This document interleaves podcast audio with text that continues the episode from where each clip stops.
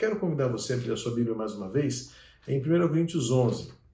Não adianta, a gente tem que sempre voltar a esse texto e sempre haverá algo diferente, algo novo para extrair desta palavra que é sempre a mesma. A palavra é a mesma, os princípios são os mesmos, mas toda vez que nós lemos insights preciosos do momento que vivemos, vem-nos à mente na medida em que sentamos-nos à mesa do Senhor. Lá embaixo já está tudo preparado, já já a gente vai descer para juntarmos-nos é, como família à volta da mesa e celebrar a ceia do Senhor. Eu espero que os seus elementos da ceia estejam preparados também. E eu quero, antes de nós sentarmos à mesa juntos, longe dos olhos, mais perto do coração, convidar você a abrir novamente 1 Coríntios capítulo 11, verso 23 ao verso 26, que diz assim: Porque eu recebi do Senhor o que também lhes entreguei, que o Senhor Jesus, na noite que foi traído, pegou um pão e, tendo dado graças, o partiu e disse: Isto é o meu corpo que é dado por vocês, façam isto em memória de mim. Do mesmo modo, depois da ceia, pegou também o cálice, dizendo: Este cálice é a nova aliança no meu sangue.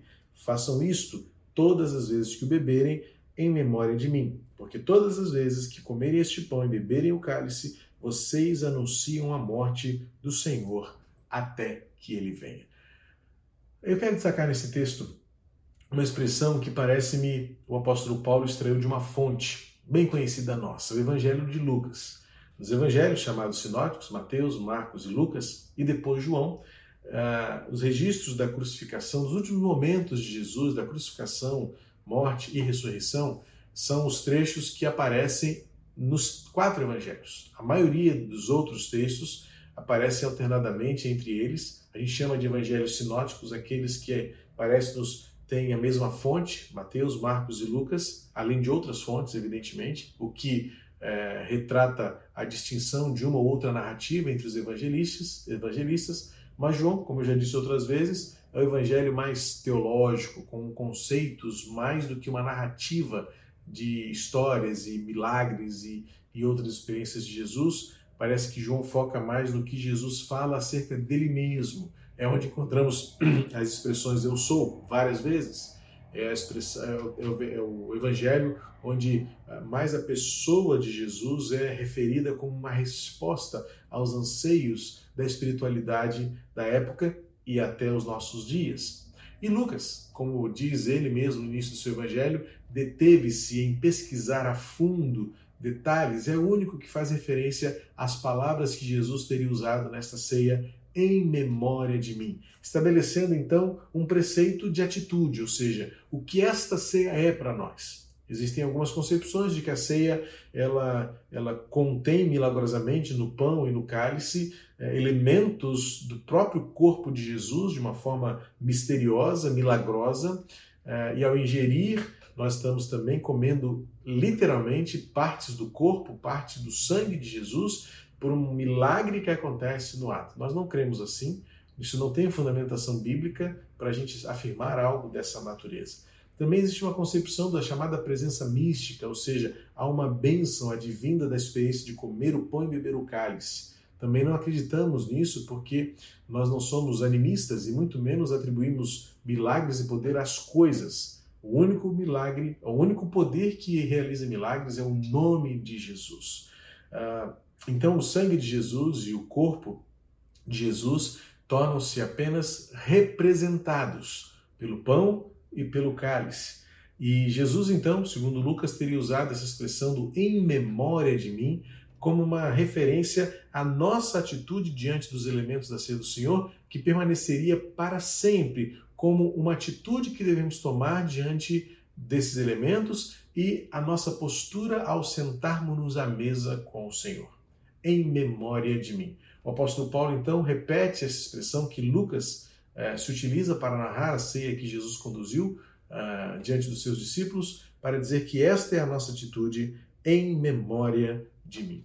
E esse, essa expressão veio à minha mente muitas vezes no dia de hoje, porque foi exatamente assim que nós nos motivamos e nos movemos para celebrar ao Senhor o culto de gratidão pelos 25 anos de casados na última quarta-feira trouxemos à nossa memória muitas lembranças. quisemos representar isso de forma muito rápida em uma foto que representasse cada ano da nossa jornada, desta nossa caminhada, desta peregrinação é, abençoada com Deus nos 25 anos de vida conjugal. Viram que eu tinha cabelo, viram que eu era um pouco diferente. Alguns se aventuraram a dizer que a Gêmea não mudou nada, e eu concordo, ela não mudou muito, mas ficou cada vez mais bonita, não é? é e, e o tempo passou, meus cabelos caíram, meus cabelos embranqueceram, minha barba apareceu.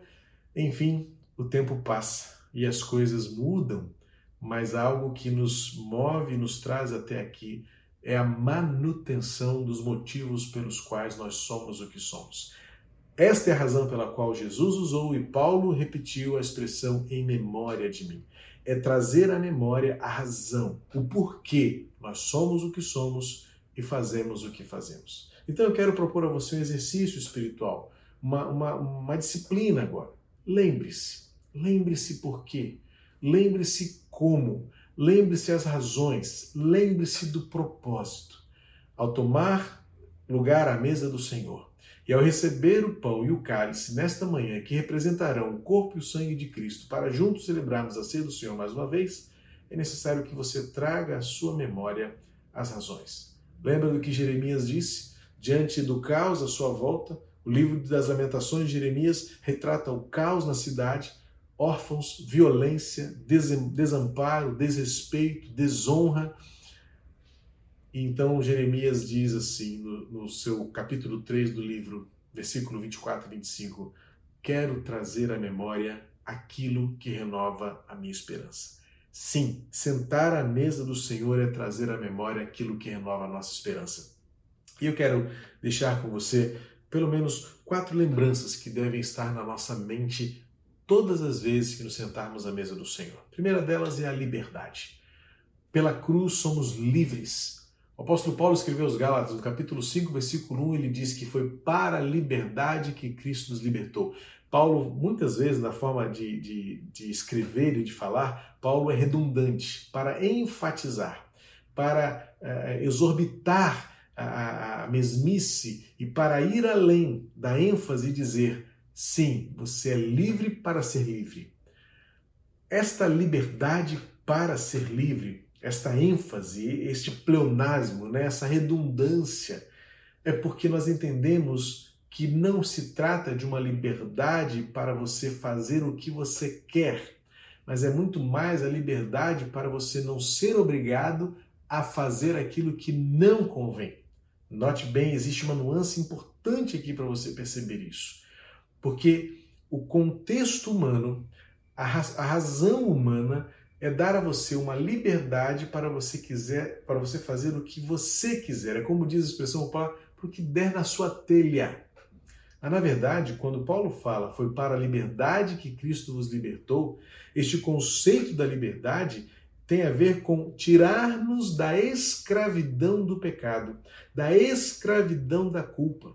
Então, a liberdade em Cristo é muito mais do que o direito de fazer o que você quiser é o poder para você não fazer aquilo que você não deve fazer, aquilo que não convém fazer, aquilo que destrói você, aquilo que aprisiona você. Então você é livre não apenas para seguir a sua vontade, mas você agora tem uma liberdade para controlar e dominar a sua vontade.